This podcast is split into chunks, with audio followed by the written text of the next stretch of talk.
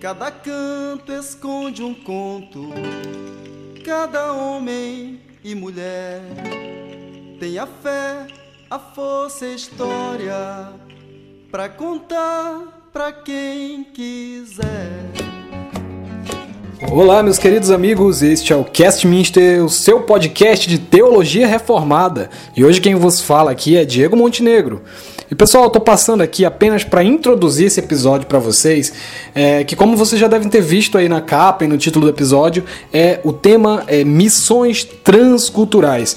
Então eu tô passando aqui rapidinho só para apresentar o episódio para vocês, mas é uma conversa, uma entrevista que o Alexandre fez com o pastor Marcelo Carvalho, que é missionário envolvido em missões transculturais, mais especificamente no trabalho missionário em aldeias indígenas, com as populações e sociedades indígenas. Então o Alexandre conversou lá com ele, o papo tá muito bom, aborda assim desde questões de dificuldades do trabalho missionário com indígenas e também questões acerca de como é a apresentação do evangelho da fé cristã para essas sociedades, tendo em vista né, as crenças crenças que eles têm, a religião indígena, a cultura indígena, a cosmovisão indígena.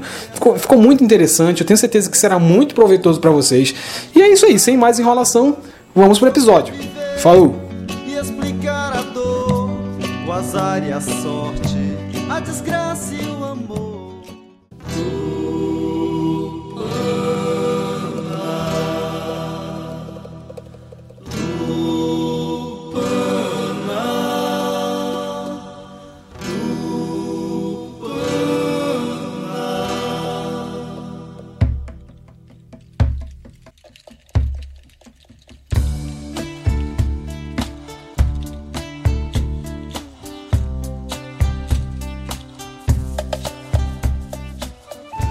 Então, é, hoje nós estamos aqui com o pastor Marcelo Carvalho, que é missionário transcultural. E, pastor, se apresenta para os nossos ouvintes, diga de onde o senhor veio, para onde o senhor vai, do que se alimenta. ah, tá já. Meu nome é ah, Marcelo Carvalho, como foi dito, eu sou missionário ah, transcultural, trabalho com comunidades indígenas, essa é a minha realidade, há 17 anos. Na verdade, eu sou missionário há um pouco mais, acho que 23 anos que eu trabalho a comissões ah, eu sou da Igreja Presbiteriana do Brasil, pertenço a um presbitério lá da região do Sergipe, sou sergipano de Aracaju, ah, e pertenço a uma missão a conhecida no Brasil como Missão Amém, e, mas o nome dela de fato é WEC Brasil, a, que pertence a uma missão WEC International. Ela foi fundada por Charles Studd, uma missão que tem mais de 100 anos. Estamos atuando aí em 70, mais de 70 países e o nosso foco principal é o trabalho pioneiro, ou seja, a ideia central da nossa missão é alcançar as pessoas e plantar igrejas aonde Cristo ainda não foi alcançado. Então, se chegarmos em determinado país, determinada região e nós encontrarmos lá alguns missionários e algumas igrejas já instaladas e a gente ver que não há necessidade de que nós cheguemos lá e nos juntemos a ele, nós partimos então para um outro local, porque a ideia nossa é ir aonde Cristo ainda não foi anunciado. Então, esse é o perfil da nossa missão. E aqui no Brasil, nós somos conhecidos, esse, esse branch, esse ramo da nossa missão lá na região amazônica, ela é conhecida como Projeto Amanagé.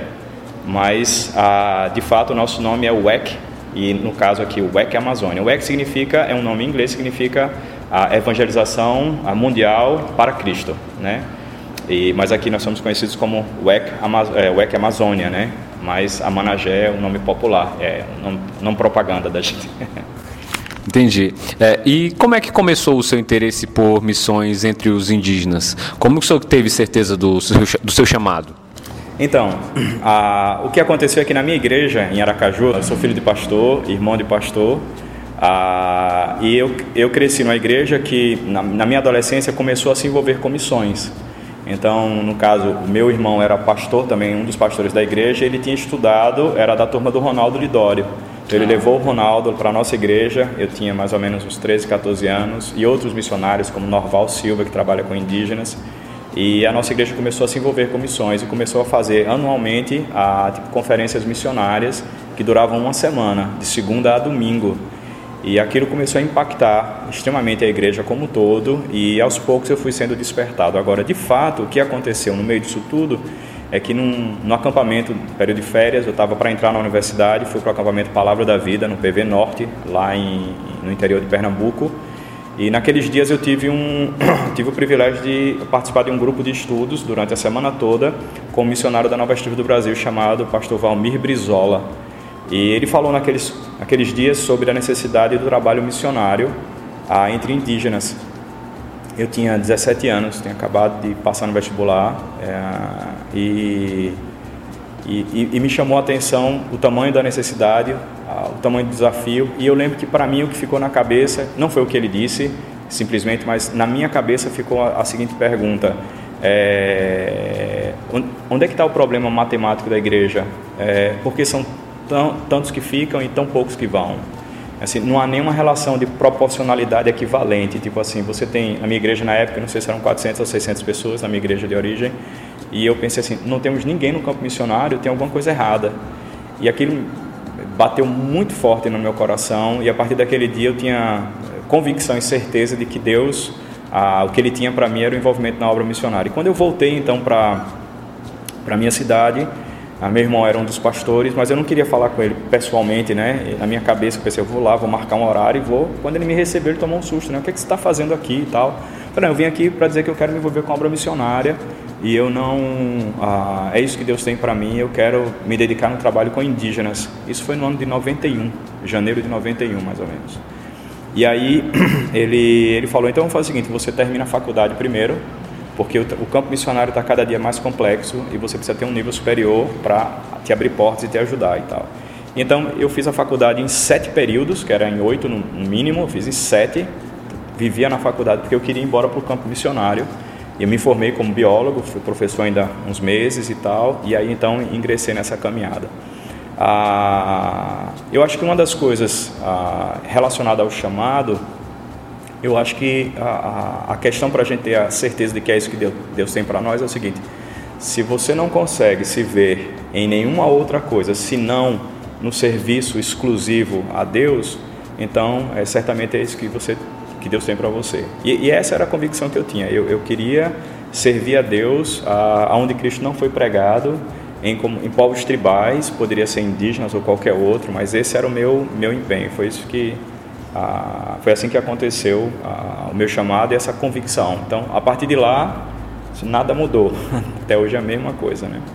O senhor já está quantos anos trabalhando com, com missões entre os indígenas? Entre os indígenas, 17 anos. Fez agora em julho e a, a realidade missionária desde 96. Então, 96 foi a primeira, o primeiro período que a gente teve envolvimento com missões. Eu fui missionário de uma missão também bem conhecida no Brasil, chamada Operação Mobilização que é aquela que trabalha com os barcos Dulos e Logos 2, que inclusive está aqui no Brasil agora esse período. Esteve aqui, ou está em Belém, eu acho agora. Ah, mas eu não trabalhei embarcado, eu trabalhei em terra, ah, fiz o, o, treinamento deles aqui e fui fazer o estágio tempo, mas como missionário já no Peru e Equador, em 96. E aí então ali foi quando Deus, tipo assim, me ajudou a compreender que realmente o que Ele tinha para mim era o trabalho transcultural. Então eu, eu vi que eu teria condições de lidar com outra língua, uma outra cultura, ah, então eu voltei para o Brasil para poder ah, me preparar melhor para o campo missionário. Né? É, pastor, é, qual é a maior dificuldade de fazer missões entre os indígenas? Eu vou dizer assim, sinceramente, eu acho que a, a maior dificuldade de você fazer a, o trabalho entre indígenas, eu, eu penso assim que essa, essa, essa pergunta ela tem, você pode responder de duas formas. A, a, primeira e a mais simplória ordinária pergunta seria assim: ah, é difícil porque eles estão isolados linguisticamente, mas eu penso que isso todo mundo já sabe, que é difícil de você lidar com culturas distintas, é difícil você ir para áreas isoladas, há algumas regiões você demora cinco dias para chegar, seis dias, uma semana, dependendo da região que você vai trabalhar com indígenas, você tem que lidar com culturas diferentes, etc. Então, assim, eu acho que isso as pessoas já têm uma ideia clara. Eu acho que o, o que as pessoas não se dão conta é que o mais difícil do trabalho transcultural é você ter, a, o, você ter o ferramental teológico com você para que você possa lidar com essas dificuldades. Porque assim, só você saber das dificuldades não é suficiente. Eu preciso lidar com elas. E eu preciso ter um bom ferramental teológico primeiro e um ferramental também missiológico e antropológico, mas pensando assim, antropologia missionária. Que a antropologia em si, ela parte de um pressuposto ah, obviamente evolucionista e biblicamente não coerente, né?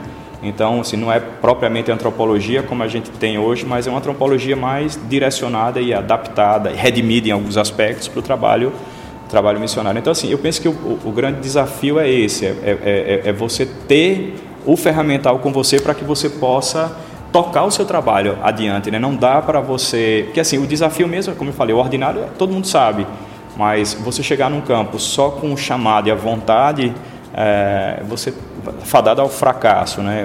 A, a, você colher aí de repente um fruto com igrejas sincréticas e nominais e então eu penso que o grande desafio do trabalho evangélico é você ter uma, uma trabalho missionário é você ter uma boa formação, você se preparar bem, ter uma boa teologia, ter um bom conhecimento cultural, antropológico e linguístico, se for necessário.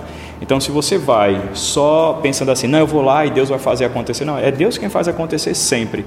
Mas é a nossa responsabilidade como crente a, é de, de você dar o máximo nesse sentido, de se preparar bem para que seu trabalho seja efetivo. Então, o que vai acontecer? Provavelmente você vai ter menos tempo também.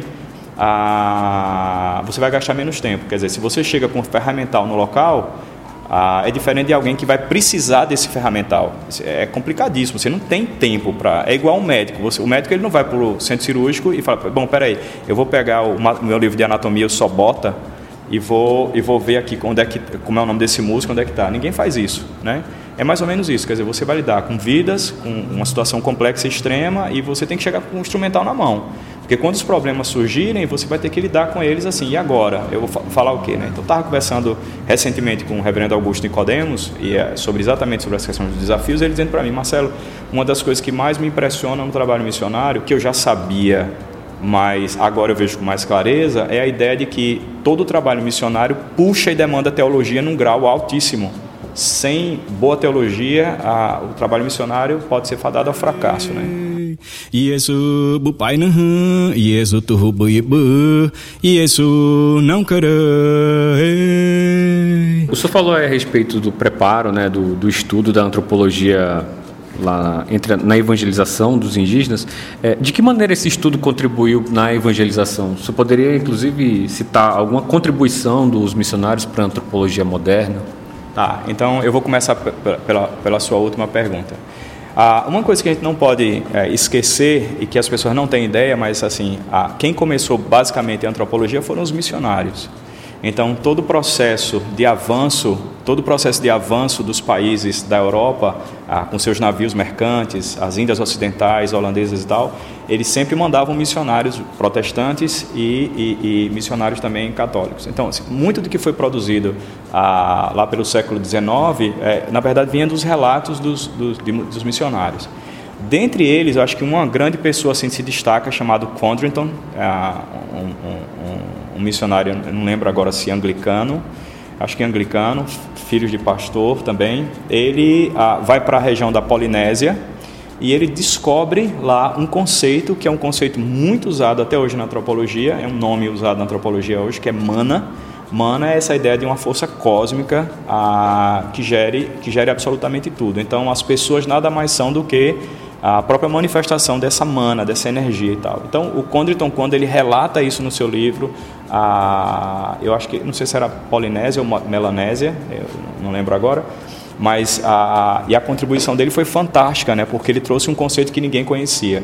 Então, na verdade, quando você vai estudar hoje antropologia, a, a antropologia ela tem que se curvar à ideia de que quem começou isso foram os missionários a, os religiosos, católicos e protestantes, começaram a pensar, porque eles iam à frente, porque a função desses missionários era o seguinte: eles precisavam dizer para os seus governos quem são, a, quem são eles. Porque o governo precisa trabalhar e ele quer saber assim, é, como é que eles pensam, o que é que eles fazem. Então, esses missionários eram responsáveis de ir lá pesquisar e mandar o relatório. E aí, então, é que nasce praticamente a antropologia, a sociologia e a antropologia. Então, quando você vê nomes como Durkheim, mesmo no passado Levi Bro, essa galera toda assim, mais da antiga, Fraser, e aí você tem uma turma toda, é, eles, eles beberam dos relatos missionários, muita coisa que tem. Então, assim, a, essa, é, é, essa é uma dívida que a antropologia tem, mas ela não se curva, porque por conta do relativismo cultural e etc., que são pressupostos não cristãos, ele vai banir qualquer, qualquer coisa em relação a isso. Então, na verdade, assim, a gente fala estudar antropologia. Então, assim, você, na verdade, você não tem a, no que diz respeito à formação missionária, a, a antropologia no passado era, era muito mais frágil e tal, etc., hoje está melhorando um pouco no Brasil, com várias iniciativas, dentre elas iniciativas como Capacitar, que acontece em vários lugares do Brasil uma vez por ano, a, que é uma iniciativa do Instituto Antropos e mais a APMT e outras instituições, a MTB, Associação de Missões Transculturais do Brasil. Então melhorou um pouco, mas assim o ponto é, como eu falei antes, se você chega no campo missionário transcultural sem um conhecimento antropológico, da antropologia missionária básico, você vai padecer, porque você não vai entender o que está acontecendo. Então, assim, uma coisa é você fazer uma descrição do que você está vendo na sociedade. Então, você chega numa aldeia indígena, por exemplo, você chega lá e vê a distribuição das casas. Então, ah, as casas são distribuídas de qualquer forma. Você vai lá, desenha, faz um croquisinho da, do que você vê, aí você percebe que a casa tem um telhado assim, a outra tem um telhado diferente, ou que todas as casas têm o mesmo telhado, ou que a comunidade toda é, uma, é, é redonda. Então, tudo isso são apenas descrições. Tá, beleza, mas ah, ah, não interessa as descrições, o que me interessa é o que, é que eles estão pensando. Então, assim, não interessa se eles cozinham assim, se eles cozinham assado, mas assim, é, e por que eles cozinham dessa forma e tal, etc. E aí, eu penso assim, que a antropologia, ela vem exatamente para poder ah, te dar ferramental, como eu falei na área de teologia, para você poder entender melhor o que eles pensam. Então, qual é o ponto? Eu penso assim, que o ponto todo é você entender o pensamento indígena pensando na nossa nosso trabalho, eu não, tô, eu, não preciso ficar preocupado com a, entender o sistema de casamento na sua mais complexa forma, profundidade. Eu preciso entender, claro, eu preciso entender, mas eu não preciso mergulhar nisso. O que eu preciso entender realmente é o que está passando na cabeça do indígena. Então, na hora que ele vai pescar e de repente ele sai da água subitamente, eu quero entender por que ele saiu da água subitamente. Eu, eu não saí, ele saiu. Por quê? ou na hora que está caindo um raio, ele, ele fica quieto e na hora que troveja ele se, ele, ele se contrai todo e fica tenso. Ou seja, eu estou preocupado com o raio, ele está preocupado com o trovão? Poxa, o raio já caiu faz tempo, 2, 3, 4 segundos, e ele está preocupado com o trovão? Eu estou preocupado com o raio. Então, por que isso? Por que ele está preocupado com isso e eu estou preocupado com outro? Então, eu preciso entender, eu, qual é o ponto? Eu preciso entender quais são os códigos dessa sociedade eu tenho uma, eu tenho uma mensagem para levar e essa mensagem ela precisa ser decodificada de tal forma que eles possam entender nos seus códigos. Claro, o ponto é, eu preciso comunicar de forma efetiva e sendo fiel à Escritura Sagrada. Mas se eu não consigo entender ele, eu posso ter a melhor teologia do mundo, mas eu não vou conseguir comunicar, ou seja, eu não vou conseguir decodificar essa mensagem para que eles possam entender, entende? Então, assim, eu penso que a antropologia missionária ela vem exatamente como um ferramental. Então, assim, a antropologia para nós, se eu pudesse dizer, com perdão dos antropólogos, é, ela é um instrumento nosso, ela é nossa escrava. A antropologia não manda no missionário, ela é uma escrava e ela vai fazer o que a, o que a gente precisa, o que a gente quer. Então, hoje no Brasil, o que nós temos de antropologia, antropologia social, é, é difundida nas universidades, etc. O que o missionário ele precisa é de antropologia cultural, que é exatamente isso. Eu preciso entender o pensamento. Então, por exemplo, a, quando só para vocês terem uma ideia, numa dimensão maior, quando os Estados Unidos estava na Segunda Guerra Mundial contra o Japão, a, o grande desafio era entender por que os japoneses faziam o que eles faziam. Como é que é isso? A, quatro, quatro soldados americanos se encontravam com um japonês no meio da floresta, no meio do mato lá, e aí quando o japonês via, ele pegava uma, uma, uma, uma granada, acionava e bom, explodia ele e os quatro americanos. Como é que é isso? Como é, ou, ou, então, por exemplo, como é que o preso, o preso é, é, japonês, ele tem uma reação completamente diferente do que qualquer preso de qualquer outra nação. Eles ficam completamente envergonhados, eles gostariam de ter sido mortos, porque ele estar vivo preso é uma vergonha para o seu país. Como assim isso? Então, eles chamaram uma antropóloga na área de antropologia cultural para que ela, ela pudesse explicar melhor. É uma mulher chamada Ruth Benedict e ela fez um trabalho maravilhoso, ah, exatamente para mostrar para o governo americano como é que pensam os japoneses. É exatamente isso que a gente precisa fazer. Só que assim, a gente tem o trabalho da Ruth para os japoneses, né, mas para os indígenas a gente não tem, né, basicamente. Então, assim, a, a, antropologia missionária entra exatamente como essa ferramenta. Só que assim, ela não dita as coisas, como eu falei, né, que fique bem claro. Ela é nossa escrava. Então, o que dita as coisas é a Escritura Sagrada. Então, existem iniciativas, por exemplo, a, na área teológica de análise cultural, a, que ele parte do seguinte pressuposto, de que a gente não precisa usar a antropologia, que essa é uma outra vertente que eu acho interessante que, se diga aqui, e é muito interessante, eu já, já tenho estudado sobre isso, analisado e tal, e a ideia seria o seguinte, de que, a partir da Bíblia, para analisar a cultura, é que toda sociedade ela tem um padrão geral, ou seja, nessa sociedade você vai encontrar três elementos da estrutura mais profunda do ser humano que tem a ver com a criação divina. Toda sociedade tem elementos de criação, queda e redenção. E a partir desses elementos, então, você vai comunicar a Cristo. Né?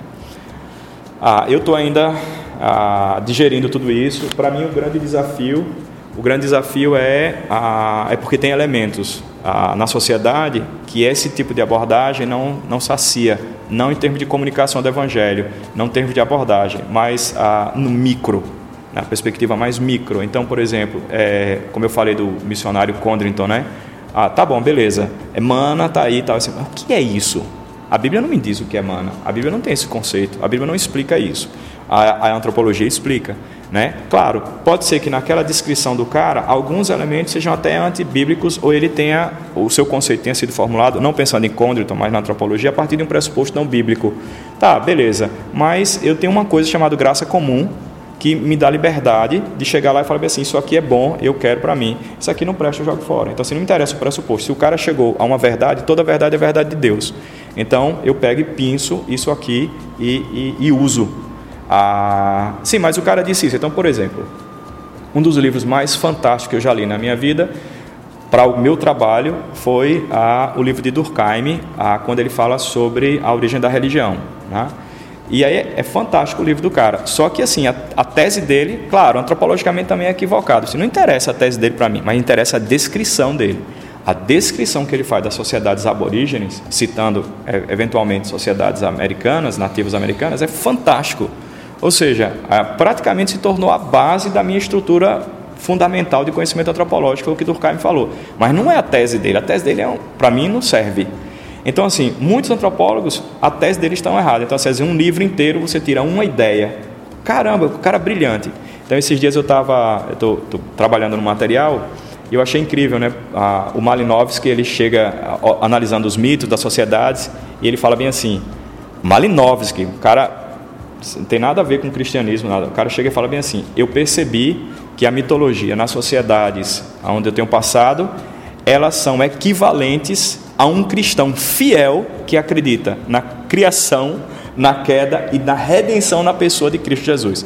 Ou seja, o cara chegou a uma conclusão fantástica. Ele está dizendo o seguinte: que o que essas sociedades criaram, em termos da mitologia, é exatamente o que todo ser humano busca: redenção. E aí inclui consumação. Ou seja, ele conseguiu perceber que nas mitologias existe uma estrutura fundamental o cara não é teólogo, não é a praia dele, não é nada. Mas ele está falando o que Nancy Pierce está dizendo hoje. O que Ted Turnal, que é um outro cara muito bom na área de apologia, está dizendo hoje. Como é isso? O cara lá atrás ele percebeu claramente, eles estão numa mesma estrutura. Então é isso, isso me interessa, mas outras coisas não vão me interessar. Então, conceito, mas assim, conceitos gerais sobre magia e tal, você não encontra na Bíblia, por exemplo, né? Então isso é Bom, mas, mas é isso. Então, assim, esse, esse é o ponto da, da antropologia. Ela, ela, é extremamente útil, mas sob medida, assim, né? é como escrava, né? Aí me perdoe os antropólogos, mas é, eu sou teólogo, né? Muito bom. É, pastor, é, a gente sabe que há uma escassez tremenda de material teológico voltado para a população indígena. É, de que maneira a igreja pode contribuir para que uma teologia saudável seja disseminada entre os indígenas? Aí, então, posso dar, tem duas, duas respostas, tem uma curta e uma longa. A, a curta é o seguinte, é investir na publicação desse material. Está sendo produzido já. Então, assim, investir, como é que a igreja pode fazer? Investir financeiramente, pegar lá e bancar para publicar esse material. Essa é, essa é a resposta básica. Agora, a sua pergunta é, é massa. Eu sou nordestina, eu tenho que falar isso, né? É massa. é o seguinte, é massa por quê? Porque o que está acontecendo hoje, pela graça de Deus, mais pessoas indígenas mais indígenas estão se aproximando do Evangelho. E o problema é que essa aproximação é um, é um, tanto complexa, porque eles são indígenas, falam a sua própria língua, mas eles estão totalmente interessados em saber mais português e conhecer português, etc. Então, por exemplo, nós trabalhamos com tradução bíblica ah, nesses anos, aí, ah, mas eles não estão tão interessados no texto na língua dele propriamente porque eles querem adquirir esse novo conhecimento da língua, porque eles estão percebendo que cada vez mais eles estão se aproximando. Então, assim, você tem um território indígena. Território indígena ninguém entra, né? teoricamente ninguém entra. Os indígenas estão saindo dos seus territórios. Então, assim, não é a sociedade que está entrando nas aldeias. Eles que estão saindo por causa dos programas do governo. Então, nessa saída, eles, eles negociam, culturalmente falando, o seguinte: eu preciso adquirir português, meus filhos precisam adquirir português para que eles não sofram como eu sofro. Eu não consigo me comunicar uhum. direito. Então, assim, eu não tenho tanto interesse em coisas escritas na minha língua, porque eu preciso adquirir o português. Por outro lado, tem elementos que eu quero ah, permanecer com ele. da minha meu sistema de crença e tal, etc. Então, o que, o que acontece é o seguinte: ah, nós temos hoje bons livros no Brasil, há 20 anos nós não tínhamos essa quantidade de livros no Brasil na área de teologia, nós temos muito bons livros, ah, só que se o indígena pega esse material, ele não tem acesso. Mas se ele pega a nova, a nova tradução na linguagem de hoje, ele não entende a nova tradução na linguagem de hoje. Então, primeiro, o material ah, já está começando lentamente a ser produzido, aqui e ali, é muito pouco, é escasso de fato, mas ele tem que ser, tem, tem que ser escrito ah, na linguagem deles, ah, num português deles, para que eles possam entender. E aí o que acontece? Ah, o que a gente precisaria era que os missionários eles se comprometessem com isso. Então, a, de que eles precisam de fato escrever mais para atender essa demanda. Então, por exemplo, você tem em alguns lugares missionários a, que já não estão mais em área ou que vão é, de maneira muito irregular e tal, etc., mas que tem crentes lá e que eles não têm nenhuma referência. Obviamente, não tem internet, não tem nada. Se esse material tivesse disponível para eles, e aí eu defendo até uma coisa que alguns não concordam muito, mas se a gente tivesse uma tradução da Bíblia, uma adaptação do que a gente já tem, numa linguagem mais acessível para eles, seria fantástico para que eles pudessem ter acesso a esse material. Então, assim, hoje é uma demanda muito grande na área de treinamento de liderança indígena e na área de produção de material para indígena. Então, assim, nós estamos nadando de, de, de, braçada no material de teologia que a gente tem disponível. Então, assim, por exemplo, só a dogmática de Bavinck, já Quatro volumes, gente. Isso aí é, é uma preciosidade fora do normal, entende? Fora os outros tantos livros na área de apologética, o todo o material de Sproul que a gente tem em português, do Horton. Você tem uma, uma gama de, de, de, obras, assim, coisa muito boa. Né? Recentemente saiu agora um livro sobre cosmovisão do Eber, Eber Campos Júnior, 700 páginas, mais ou menos. Esse negócio, a gente está nadando de braçada. Sire, você tem um monte de coisa e tal. Então você tem tudo que você precisa hoje aqui em português. Mas os indígenas não têm nada. Então precisa de pessoas que se dediquem a isso a, que se envolvam na, na, produção desse material. Então nós temos missionários que já estão em fim de carreira ou tiveram que sair por alguma coisa ou outra. Assim, um outro aspecto seria isso. Por que as igrejas então não investem nesses missionários que já não podem mais estar lá, mas precisam de tempo para poder produzir? Porque assim, ou você faz uma coisa ou você faz outra, né? Então eu acho que a igreja ela precisa abrir os olhos que essa é uma nova realidade de que os missionários precisam produzir material na área para os indígenas e alguns missionários vão ter que se dedicar, talvez até exclusivamente com isso porque a demanda é grande. Para que a igreja se fortaleça. Então, assim, não é qualquer material, é um material sólido, bíblico. Claro, eu sou reformado e aí seria material reformado para eles, né? Então, assim, eu acho que a igreja ela pode, primeiro, ampliar a sua visão, ampliar a visão nesse sentido de, de apoiar pessoas que trabalhem com isso e investir financeiramente, porque aí, é, claro, não é a pergunta, mas é uma, é uma coisa interessante. A cultura indígena era uma cultura que não tem tradição escrita.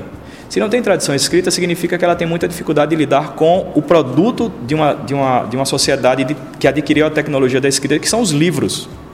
Então eles têm muita dificuldade. Então o livro para o indígena, se você entregar uma apostila para o indígena, ela vai se rasgar rapidamente. O clima na região de floresta é extremamente hostil e tal, etc. Então o livro ele precisa ser bom, não, não dá para ser apostila porque dura muito pouco. Então tem que ser um material publicado com qualidade, a folha um pouco mais grossa, a capa dura e tal. Mas não capa dura, não precisa ser capa dura padrão não, é de encadernação. Pode ser espiral, não tem problema. Até para ficar mais barato e tudo. Mas assim, precisa ser um material de qualidade para que o indígena possa. E, e detalhe, o indígena não tem, a maioria deles não tem mesa em casa, alguns deles não tem mesa, muitas, né? Então tem que ser um material que ele possa botar na perna, dobra, põe na perna, ali, lê e tal, etc. Letras grandes, porque alguns já estão com 40 anos, já tem problema de presbiopia, não conseguem enxergar bem. Então tudo isso tem que ser pensado. Então a igreja ela precisa ter consciência dessa necessidade, a igreja de Cristo, e, e realmente investir. Investir a, a, a, na, tanto para a produção, como também na publicação desse material, que eu acho que é isso que, que a gente a, tem em termos de demanda hoje. E pastor, mas quem está produzindo esses conteúdos voltados para o indígena, assim, e a dificuldade é, é meramente, entre aspas, financeira, que o, o empecilho para a produção desse material, ou, ou, há outros fatores que cooperam também para essa, essa, dificuldade de, de, de, produção de material teológico para comunidades indígenas? Eu, eu, lembra que eu falei sobre a necessidade do trabalho transcultural, você ter uma boa formação teológica?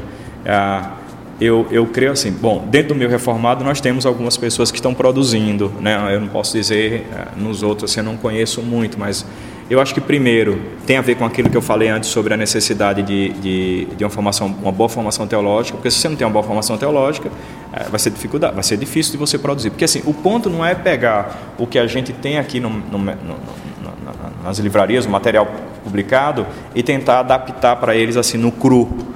Então, assim, existem coisas e conceitos da teologia a, que a gente estuda que eram, foram respostas a, a, questões na Europa, nos Estados Unidos, mas que não são perguntas nem nossas às, às vezes. E no caso dos indígenas também tem isso. Então, eles têm perguntas e questionamentos que na teologia você não encontra resposta.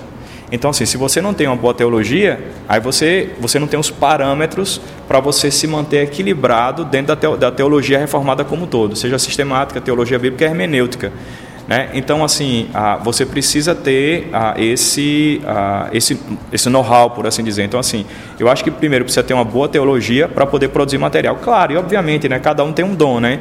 Então, você tem esse dom, aquele, o irmão tem outro, outro irmão tem outro, tal, etc. Então, tem que ter o dom, Deus tem que estar tá ali nesse, nesse negócio. Agora, o fato é, uma boa teologia é, é fundamental e você vai ter que lidar com situações que você não tem resposta em nenhum desses livros de teologia, né?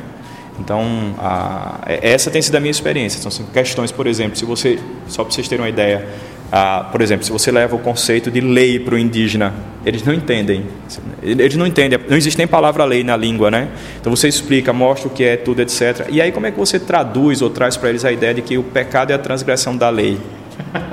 De lá de 1 de João. Como é isso? Entende? Sim, sim. Eles, eles, não, eles não conseguem entender. Mas, mas não só isso, eles também não têm um conceito de pecado. E aí você fala como? É, eu quero dizer que o pecado.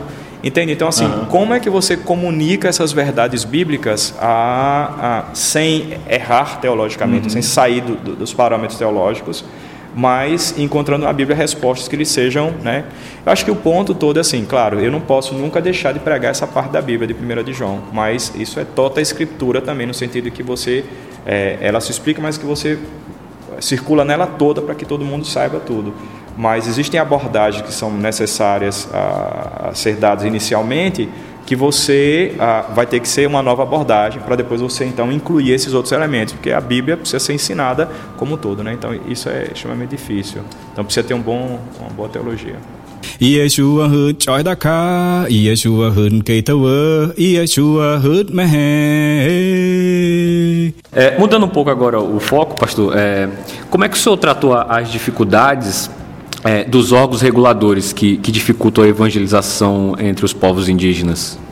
Então, veja só, é, só para você saber bem o que acontece. Né? É, no ano de 1994, é, abril de 94, foi criada uma instrução normativa pela FUNAI, Fundação Nacional do Índio, que ela regula a entrada de, de religiosos em área indígena. E nesse, nessa instrução normativa, então assim, só para vocês terem uma ideia, a instrução normativa, ela não é a Constituição do Brasil, mas enquanto ela estiver vigorando, ela tem força de lei normal.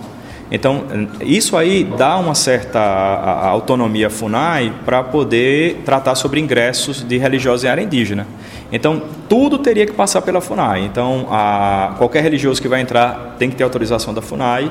É, qualquer material que seja produzido para indígenas tem que ter o aval da FUNAI. Em outras palavras, o que a FUNAI fez com essa instrução normativa, essa regu, regulamentação aí da, da, entrada de religiosos em área, foi bloquear, na verdade, a, a entrada de qualquer religioso. Aí, quando você chega em determinadas religiões, você tem os padres circulando livremente lá. E você pergunta, mas e a instrução normativa de 94 não vale para eles também? Vale só para os protestantes, missionários né, protestantes? Eles falam, não, é porque eles chegaram antes da FUNAI. E essa é a explicação que é dada aqui no Brasil sobre isso. Então, o que acontece? É, em outras palavras, é proibido no Brasil pregar o evangelho para indígenas. É proibido no Brasil produzir material para indígenas religiosos. É proibido traduzir a Bíblia para os indígenas. Então, e isso, quem faz isso, a, a, quem faz essa lei valer é a própria FUNAI e as ONGs aqui no Brasil. Então, você tem diversas ONGs indigenistas que faz toda essa pressão. Então, é muito comum missionários serem, missionários serem peitados por essas ONGs, chamados para reuniões, para conversar e, e, e, obviamente essas ONGs fazem denúncias. Existem aí a, dossiês aí na FUNAI de vários, várias agências missionárias, vários missionários, exatamente por causa do trabalho missionário aqui no Brasil. Então assim, é, é proibido isso aqui no Brasil, né? Então assim, todo trabalho missionário entre indígenas, ele, ele é um trabalho que é feito que se pisa em ovos, é muito delicado. Então, é, você pode observar os missionários que trabalham com indígenas, eles não têm postagens, no geral, né? Ah, muitos deles não têm nenhuma postagem, nenhuma mídia social sobre o seu trabalho, etc., porque é, isso seria munir a, a, esses órgãos, né, a FUNAI e demais ONGs, com material. De, as denúncias já existem, elas acontecem e não tem. Agora, o detalhe é que, juntamente com a FUNAI, você também tem o CIMI, o Conselho Indigenista Missionário da Igreja Católica. Então, há um, há um bloco aí de instituições. Aí, a, então, você tem a FUNAI, você tem o CIMI e as ONGs, que basicamente andam de, de mãos dadas. Ah, então, assim, o próprio CIMI, do CIMI, de dentro do CIMI, ah, foi que surgiu uma das ONGs mais fortes do Brasil hoje, ah, que faz todo, ah, toda, todo o lobby em Brasília e tal, para pressionar em várias áreas, inclusive para inclusive que missionários não entrem em áreas indígenas. Então, assim, ah, as missões elas têm estratégias para entrar em área e tudo, etc. Mas ah, se a gente pudesse dizer de forma bem simples, ah, é o seguinte: é, mais importa agradar a Deus do que aos homens. Então, assim, biblicamente falando, nós temos todo e qualquer amparo que a gente precisa para poder comunicar a verdade ah, para essas pessoas, né? Então, é interessante, e aí eu queria chamar a atenção aqui para o seguinte: todas essas ONGs e a própria FUNAI, ela tem a sua própria ideologia, e sim, também tem a sua ideologia. É, e, e aí o que é que eles fazem? Toda política indígena no Brasil, ela é fundamentada em documentos, pareceres, relatórios e tal. E aí eles implementam essa abordagem, toda a política educacional de saúde em relação ao indígena, eles, eles, eles implementam tudo isso a partir do seu viés ideológico. E qual é o ponto? O ponto é que toda vez que eles fazem oficinas, encontros com os indígenas, o que eles estão fazendo, em última instância, é catequizando os indígenas com, seu, com a sua própria ideologia. E é interessante, eu participei de alguns eventos assim, é interessante porque os indígenas, a maioria das vezes, eles não entendem o que está acontecendo.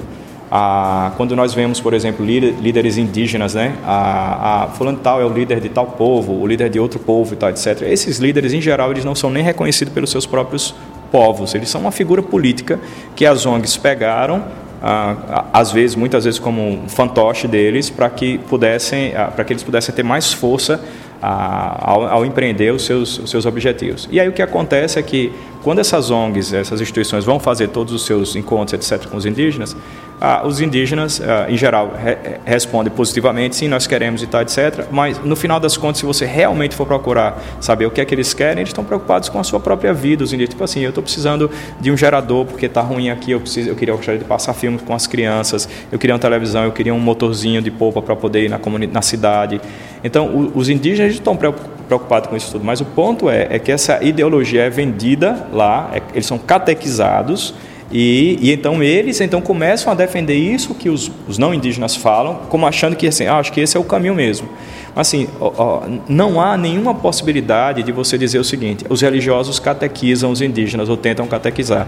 Na verdade, na década de 60 para 70, o que aconteceu foi o seguinte: a, a FUNAI e as ONGs, etc., elas, elas raptaram a, a, posição de tutores dos indígenas e elas hoje é quem catequizam os, os indígenas do Brasil. Então, esse, esse é um fato que eles não gostam dessa palavra. Eu já conversei com um antropólogo sobre isso, um antropólogo conhecido meu, ele não, não gosta dessa palavra catequese, mas a ideia é essa: ninguém se aproxima de ninguém sem pressuposto.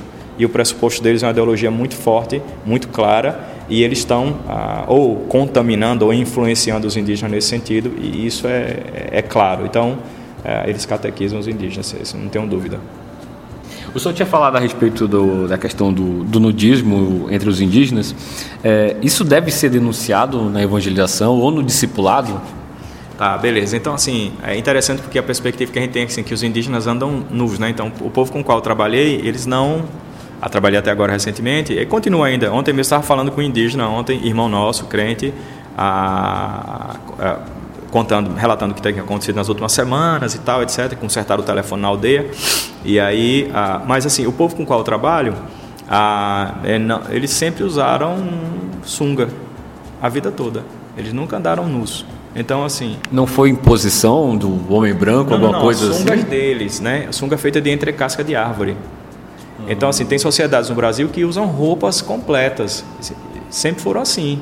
É, algodão de árvore, é. Tem uma, sabe aquele shopping Sumaúma? Uhum. Sumaúma eu conheço como Samaúma aqui na região. É, eu conheço como Samaúma também. É, né? Samaúma é uma árvore que tem uma, um algodão. o fruto dela é um algodão enorme e os indígenas usam aquilo para diversas coisas. Né? Então, assim, a, algumas sociedades indígenas sempre usaram roupas deles mesmos. No caso do povo com o qual eu trabalho, claro, tem outros povos que são nus. Uhum. Então você tem os xinguanos, que são ah, geralmente nus, você tem os Yanomami também, que na sua tradição são nus, mas o povo com o qual eu trabalhei usava sunga de entrecasca assim, o fiozinho dental atrás, né, como a gente diz, e a sunga na frente. Então, assim, o ponto todo é o seguinte: a sociedade indígena, você tem ah, padrões de sensualidade um pouco distintas, né? Acho que esse é um ponto interessante a tocar.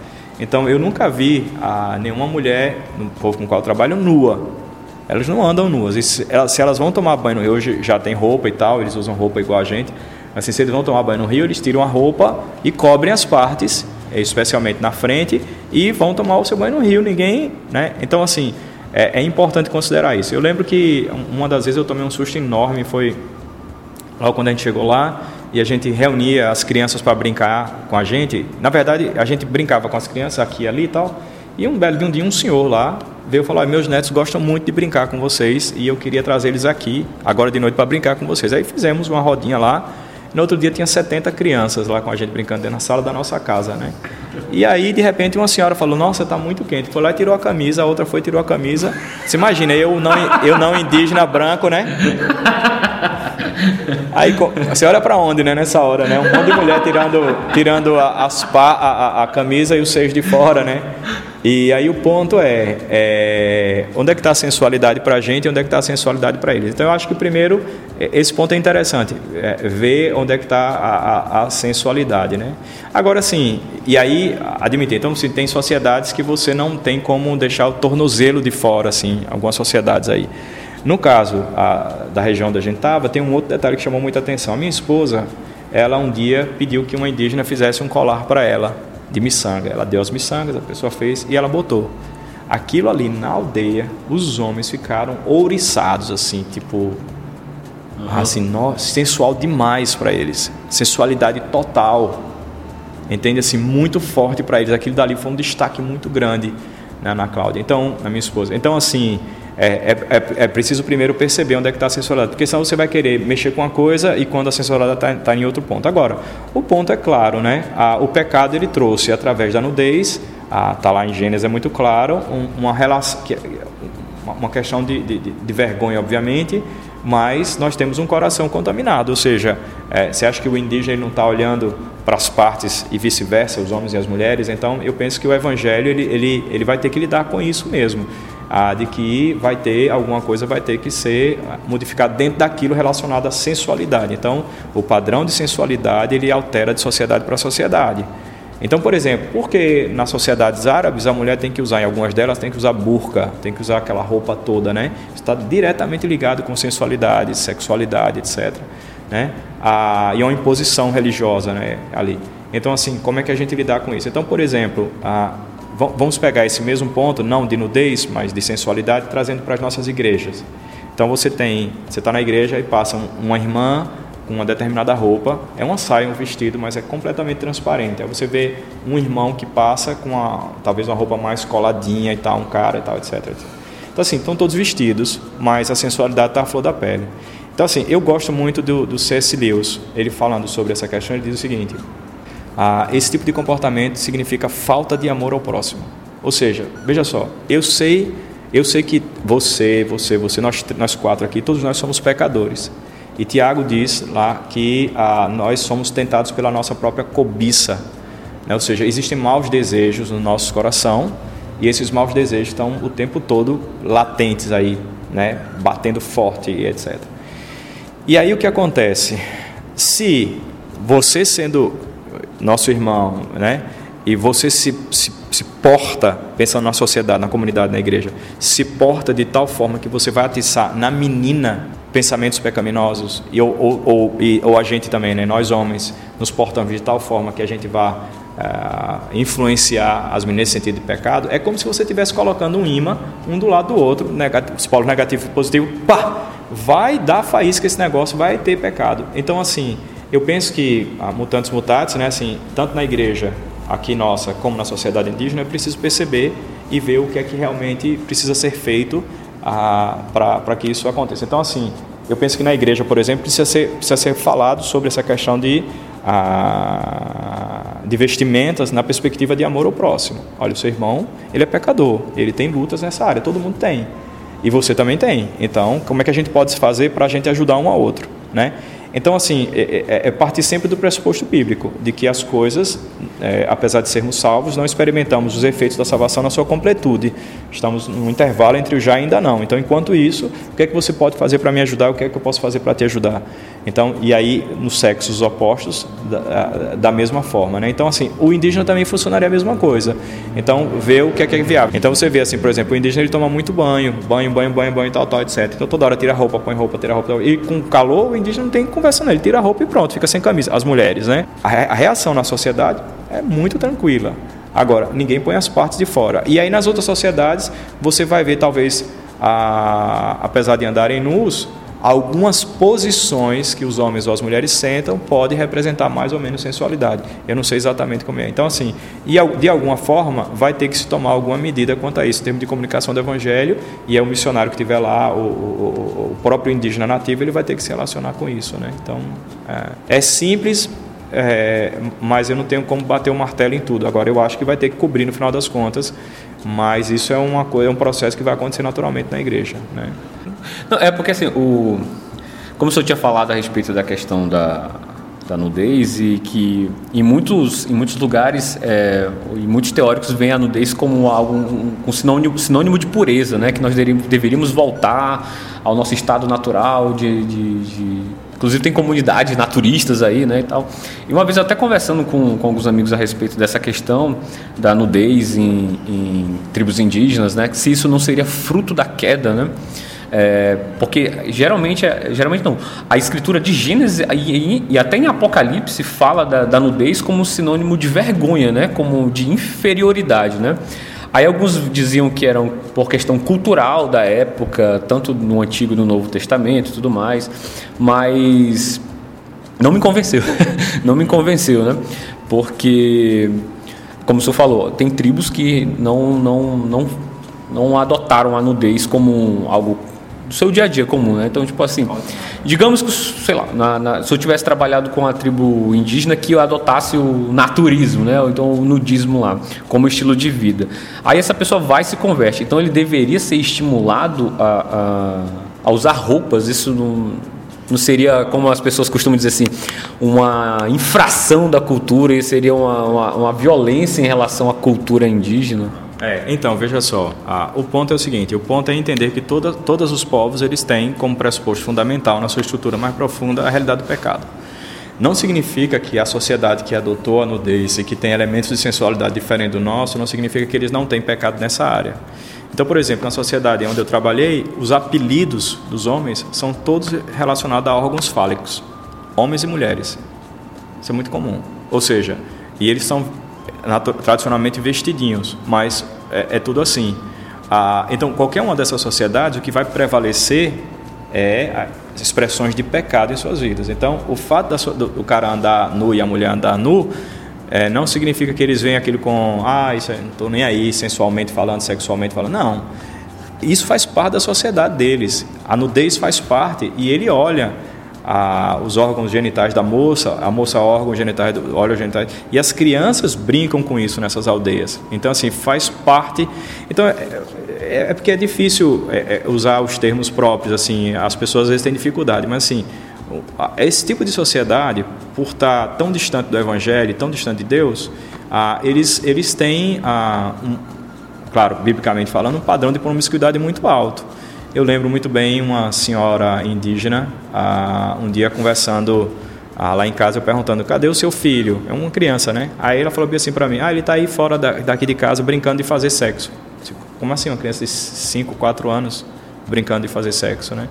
Então, assim, é, é, é preciso ter essa percepção de que a nudez não significa pureza, é um padrão cultural. Provavelmente algum ser mitológico ah, nas suas histórias que eles remontam lá no passado, disseram ou ensinaram que deve se vestir se usar essas coisas. Então, todos os adereços, nadondez, cintos, a, é, é, cordas que prendem o prepúcio do homem, essas, essas coisas todas assim, a, tem uma origem mitológica, e a nudez também. Só que assim, é preciso perceber que nessa sociedade o, o sexo é visto com muito mais naturalidade desde a infância e então as pessoas falam disso naturalmente. Então, assim, se a gente for pegar por esse viés agora, você tocando nesse ponto, é assim: biblicamente, o que é que se diz sobre a sensualidade, a, sobre promiscuidade, sobre prostituição, fornicação etc., adultério? A Bíblia fala sobre tudo isso. Então, é preciso ensinar para essas pessoas. O resultado natural disso vai ser uma adequação bíblica. Então, assim, é preciso entender que a Bíblia ela é supracultural, ou seja, ela tem ah, um, um conceito que vai acima de todas as culturas e serve para todos, mas ela também é contracultural. Então, assim, se você pergunta, como o próprio Ronaldo sempre fala, né? Ronaldo Lidório, o pastor Ronaldo Lidório sempre fala, se você perguntar para alguém, ah, o evangelho não vai mudar a cultura? Vai, não mudou a sua? Você é o mesmo cara de antes? Ninguém é a mesma pessoa. Agora sim, ah, porque ele é contracultural. Então, assim, é, você vai ter que ensinar o que a cultura bíblica ensina e o impacto desse livro é o mesmo que acontece com a gente. Então, por exemplo, você é crente, a, é, as meninas da igreja são crentes. E por que então os crentes não vão para festas em que se expõe essa questão da sensualidade no, ao extremo, que a gente sabe muito bem que no Brasil tem muitos, muitas modalidades.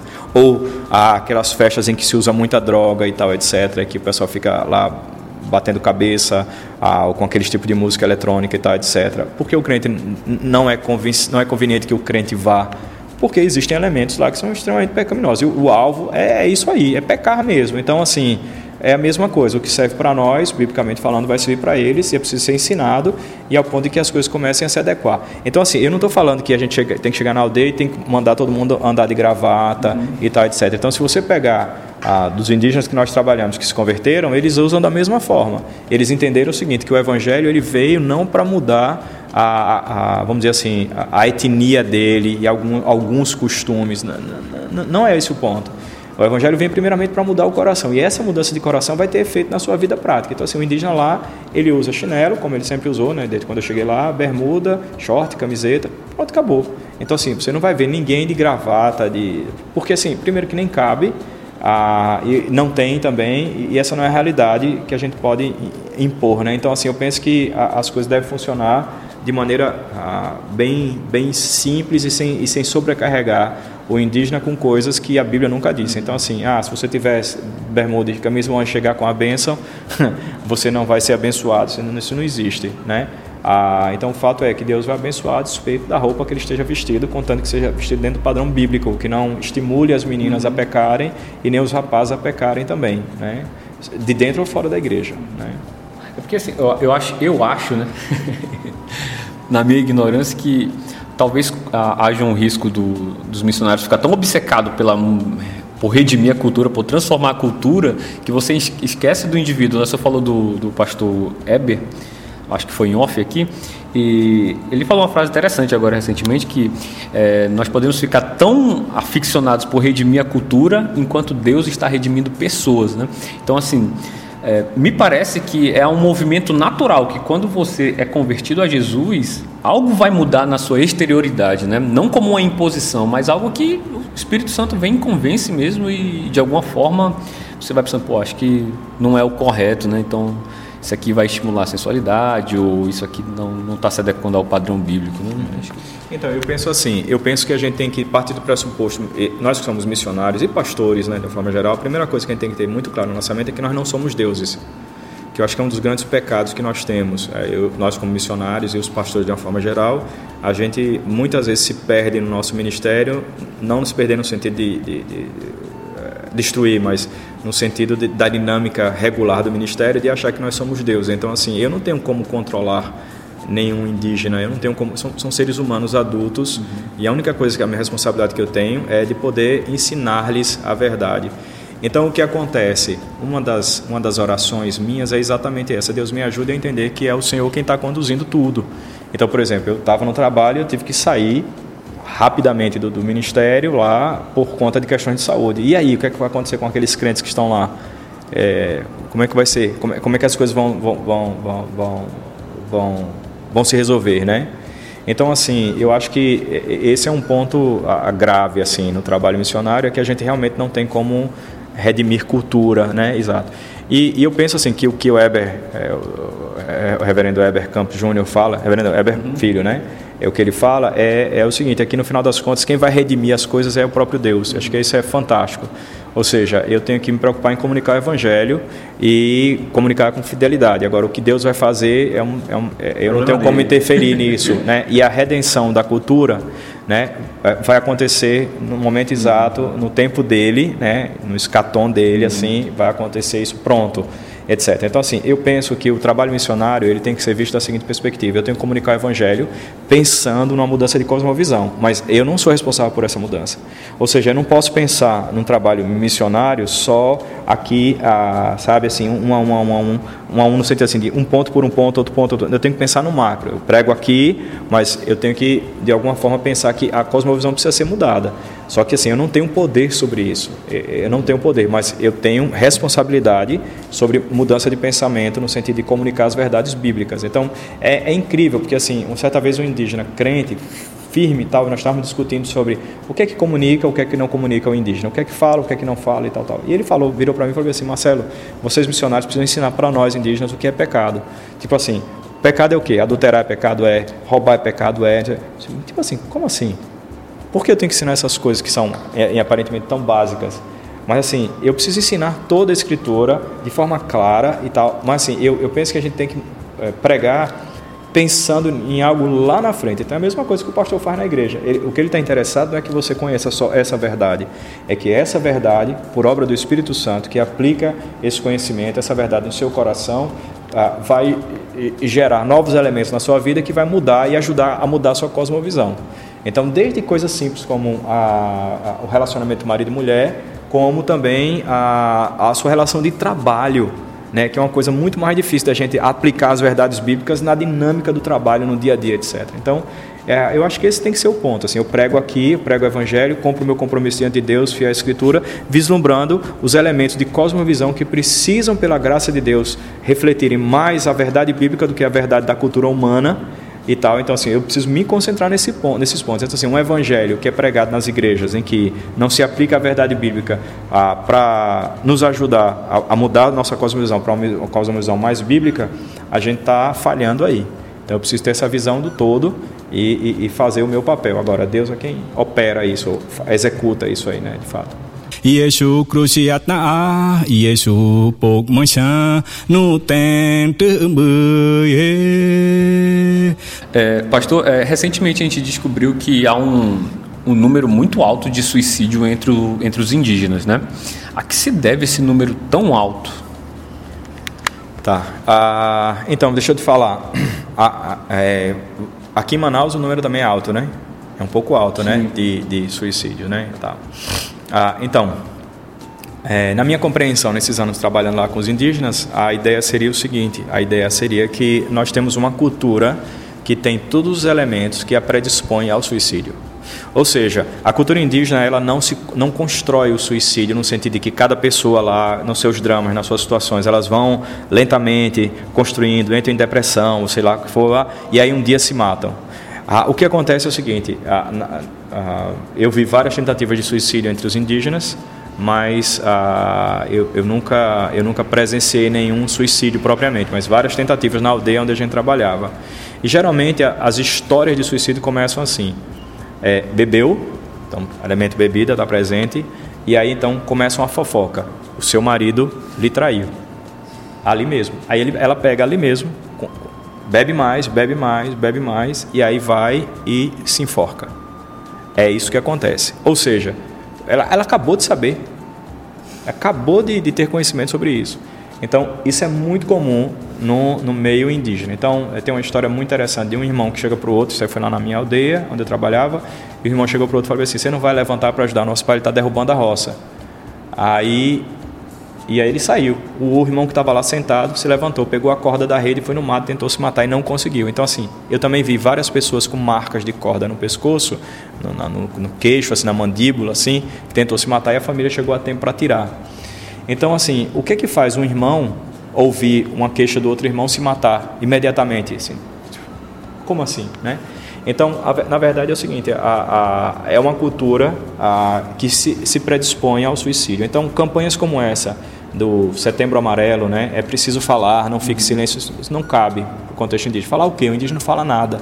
Ele nunca vai se comunicar. Você, você não tem como estimular o indígena a dizer, falar as coisas, até porque nem nem tá nem tá na pauta do pensamento dele esse lance de, de, de se cometer o suicídio. Mas na hora que acontece ele se mata. Por quê? Porque há uma cultura predisposta ao suicídio. Então, mas como assim uma cultura predisposta ao suicídio? Então, assim, a, a cultura indígena é uma cultura que não tem futuro, no sentido tempo verbal, assim, não tem futuro, não tem expectativa de, de esperança. É um ciclo, é uma roda que gira, mas gira para trás, por assim dizer, no sentido de que é o presente com foco no futuro, que são as mitologias. Ah, gira, gira, gira, gira, não vai para lugar nenhum. E aí o que acontece? Quando você morre, você se acaba. É interessante na sociedade que a gente trabalhou que era isso. Quando alguém morria, falava assim, fulano de tal acabou-se, né? Uhum. Então ele usava o verbo torroi, acabou. Ou seja, como assim? A gente fala, fulano tal passou, né? A passagem do meu irmão, ele agora está numa situação melhor. A nossa, nossa visão é de alguma coisa que vai além da vida aqui na Terra, a, a, obviamente o céu, a eternidade, etc. Então, os indígenas eles, eles não têm eles não têm essa essa essa ideia de, de, de, vida após a morte. Então, o que acontece? A vida se restringe só à minha existência hoje, hoje, aqui, agora. Então, o ponto é o seguinte: se hoje eu não estou bem, se alguma coisa aconteceu ruim, é melhor que eu morra. Então, qual o ponto? O cara é envergonhado na sociedade e padrão, o padrão cultural, o modelo cultural da sociedade indígena é a honra e vergonha, um dos elementos muito fortes. Então, na hora que você é exposto publicamente em que ah, você é, foi traído pelo seu cônjuge, e aí você é melhor você morrer naquela hora do que ficar vivo e ter que encarar todo aquele sofrimento. Agora, pasmem, ah, o ponto é o seguinte, é que o suicídio ele é uma saída de honra para o indígena. Então não é só o suicídio para fugir do sofrimento, o suicídio como último recurso de honra. Agora, a pergunta é, como é que eu descobri isso? É, quase 16 anos trabalhando com ele, no 16º ano é que eu descobri sobre isso, de que, na verdade, é uma saída de honra. Então, claro, as pessoas choram, as pessoas sofrem, mas no contexto geral, o suicídio, no último ponto, é visto como, nossa, ele teve uma morte honrosa, certo? Então, assim, porque ele, ele tomou tomou o cabresto da situação e falou: Eu vou me matar, e etc. Então, assim, a cultura indígena é uma cultura ah, predisposta ao suicídio. Então, todas as vezes que as pessoas na área de saúde chegavam lá para discutir esses assuntos e tal, e eles sempre queriam pegar um viés da nossa sociedade. Aí um dia a equipe do CESAI, da Secretaria de Saúde Indígena, de Brasília, me procurou para conversar sobre o suicídio entre o povo que eu trabalhava. E eu falei sobre isso. E foi interessante porque a reação imediata era o seguinte: ah, não, peraí, então vamos, vamos fazer um encontro, vamos discutir, vamos não sei o quê, vamos pesquisar, vamos não sei o quê, blá, blá, blá, blá etc. Então, assim, eles desconsideraram completamente, porque o modelo ah, sobre suicídio tem uma estrutura numa cosmovisão nossa, não na cosmovisão indígena. Então, ah, por exemplo, para se implementar um setembro amarelo entre os indígenas, eu não sei nem como é que você faz isso, porque é só se você mudar a cultura que a cultura está predisposta ao suicídio. Então, ah, por que sociedades assim são predispostas ao suicídio? Por conta do existencialismo muito forte.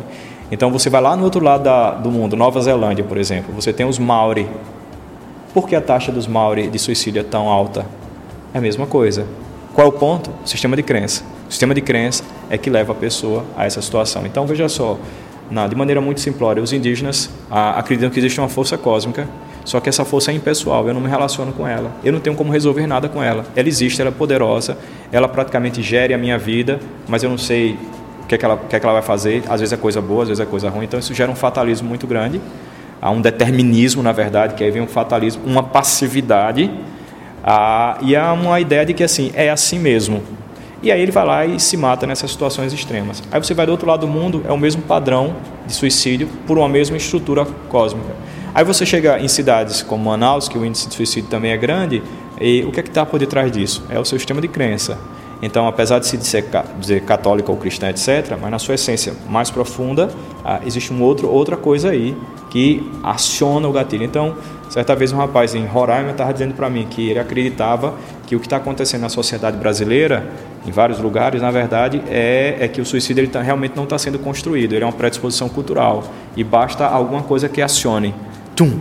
E aí dá um start e a pessoa vai lá e se mata. Ou seja, não precisa de uma construção pessoal, individual. A, a sociedade já, a, a, cultura já está predispondo, né? E aí a pessoa vai e, e se mata. É, o senhor falou que o suicídio está intrinsecamente ligado à questão cultural, né? Também ligado à questão cultural está o infanticídio, né, entre os indígenas, né, a morte de crianças com deficiência, ou até de gêmeos, né? Você poderia falar alguma coisa a respeito de, disso aí? Que a gente comentou algo em off-topic, mas eu acho interessante mencionar para os ouvintes, para eles conhecerem um pouco dessa realidade. Ah, então, acho que... O... E aí, pessoal, tá muito bom o episódio, né? Eu sei que vocês devem ter ficado curiosos para saber sobre essa questão do infanticídio, mas assim, a conversa durou mais de duas horas, então a gente teve que repartir o episódio e ele tem uma segunda parte que vai sair ainda essa semana. E nesse episódio nós vamos tratar não só sobre essa questão do infanticídio, mas de outras questões que têm a ver com a cosmovisão, com as crenças indígenas e como o missionário cristão em campo vai trabalhar com essas questões. Então fiquem ligados para ouvir a continuação continuação desse papo muito edificante sobre a importância de evangelizar os povos indígenas. Então, o episódio, novamente, como eu disse, o episódio vai sair essa semana. Fiquem ligados e é isso aí. Muito obrigado pela companhia de sempre. Até mais. Falou!